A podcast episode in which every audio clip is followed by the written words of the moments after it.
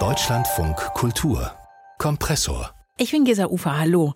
Das Comic Festival im französischen Angoulême ist weltweit das wichtigste seiner Art. Dort den Publikumspreis zu gewinnen und das auch noch als Debütantin, das ist wirklich etwas Außerordentliches und genau so erging es im vergangenen Jahr der französischen Zeichnerin Lea Mouraviec mit ihrem Band Die große Lehre.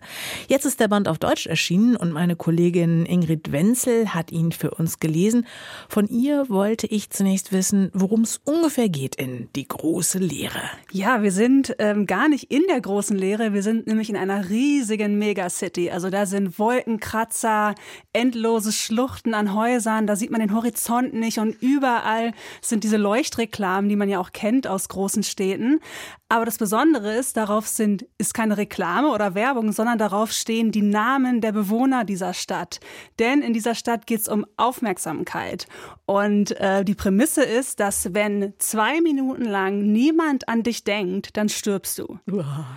Ganz genau. Und das heißt, die Bewohner dieser Stadt, die tun wirklich alles, damit an sie erinnert wird. Also die schreien ihren Namen in der Straße rum, die buchen diese Leuchtreklame auf den Wolkenkratzern, aber sie versuchen auch berühmt zu werden. Mhm. Ähm, oder sie buchen sogar so, ja, so, so Legebatterien, wo Menschen sich Namen anschauen müssen, einfach Krass. nur um erinnert zu werden. Das ist schon mal eine sehr, sehr gute Idee. Aber ja, erstmal doch zum Glück noch ein dystopischer Start, wenn man so will.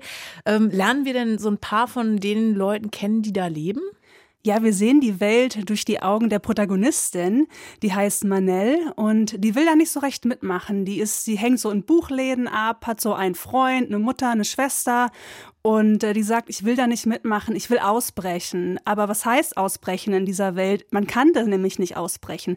Um diese Megacity herum gibt es nämlich nur die große Leere. Ah. Und keiner weiß, wie man da hinkommt. Ähm, es gibt Gerüchte, dass man das stirbt, dass es das gar nicht gibt. Da hört die Welt auf.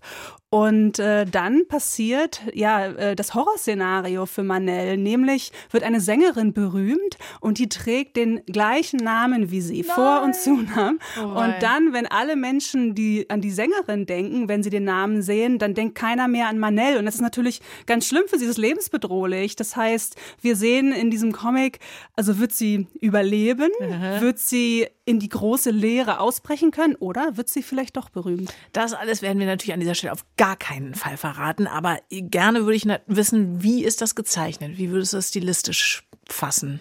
Also die Ästhetik von dem Buch ist die absolute Stärke. Das Buch ist so schön gezeichnet. Jede Seite ist eigentlich ein eigenes Kunstwerk, wie das konzipiert ist. Und die Zeichnerin, die Lea Muraviec, die zeichnet analog und es ist ganz besonders. Also mit Tusche zu zeichnen, das ist nicht wie so bei digitalen Zeichnungen, wo so ein Strich immer gleich ist. So ein analoger Strich, der verjüngt sich mal, der wird mal stärker, da fadet die Farbe mhm. mal aus, da leuchtet das Papier durch. Das, und das Ganze ist auch nicht schwarz-weiß, sondern in so einem dunkel-lila gemalt. Mhm. Äh, das heißt, es gibt dem ganzen Comic noch so eine, so eine Wärme. Und äh, ab und zu gibt es auch Farbe, so Signalrot, Himmelblau und zum Beispiel den Leuchtreklamen. Also das wimmelt wirklich, das bast ins Auge, das ist so lebendig, ohne jemals das Auge zu überfordern. Also wirklich eine ganz tolle Mischung. Und diese Figuren, sind die, weiß ich, eher niedlich oder äh, kühl? Wie würdest du die beschreiben?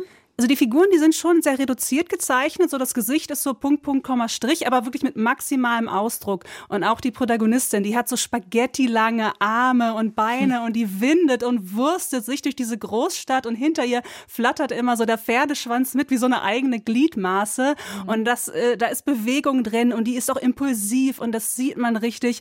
Ähm, es ist aber auch sehr trendy gezeichnet. Das sind diese, diese kleinen Köpfe, die so auf dem Körper wackeln, die langen Arme und Beine, diese, diese klobigen Hände und Füße und diese knautschigen Ohren an den, an den, ähm, an den Köpfen. Aber insgesamt, das macht wirklich Freude, einfach mhm. anzuschauen. Das ist auch so ein riesiges Buch. Das macht einfach Freude, das aufzuschlagen und sich da wirklich drin in dieser Großstadt zu verlaufen. Äh, das klingt jetzt bis hierhin erstmal nach schierer Begeisterung. Gibt es irgendwelche Einschränkungen, irgendwo Abzüge in der B-Note? also das Ganze läuft unter, ja, läuft unter Sci-Fi, unter Science Fiction. Und ähm, diese Prämisse ist ja auch super spannend. Ja, wenn zwei Minuten keiner an dich denkt, stirbst du. Das ist äh, wirklich die, die Aufmerksamkeit Ökonomie ähm, wirklich auf darauf ich, ha, ich muss sagen, ich hätte mir mehr gewünscht von dieser Welt. Also was macht das noch mit den Menschen dort? Geben die Eltern ganz kreative Namen? Ähm, was gibt's ein Underground, die sich zusammenschließen und dagegen aufbegehren? Müssen nicht ständig Leute sterben? Also ich hätte mir mehr gewünscht von dieser Welt zu sehen. Und auch im Klappentext steht, es ist eine Allegorie auf soziale Netzwerke, medialen Ruhm und Anerkennungsdynamiken. Und da muss ich sagen, unsere eigene Realität, in der wir leben, die ist so viel wirrer mit sozialen Medien, mit Tech-Companies, mit Reality-TVs, mit, mit Menschen, die beim Selfie-Schießen sterben. Und da das runterzubrechen auf diese Prämisse, wenn zwei Minuten keiner an dich denkt, bist du tot, liefert nicht so die zeitgeistigen Antworten auf unsere Welt. Ingrid Wenzel war das über den preisgekrönten Comic Die große Lehre von Lea Murawiek. Erschienen ist der Band in der Edition Moderne ins Deutsche übersetzt von Christoph Schuler. 208 Seiten kosten 34 Euro.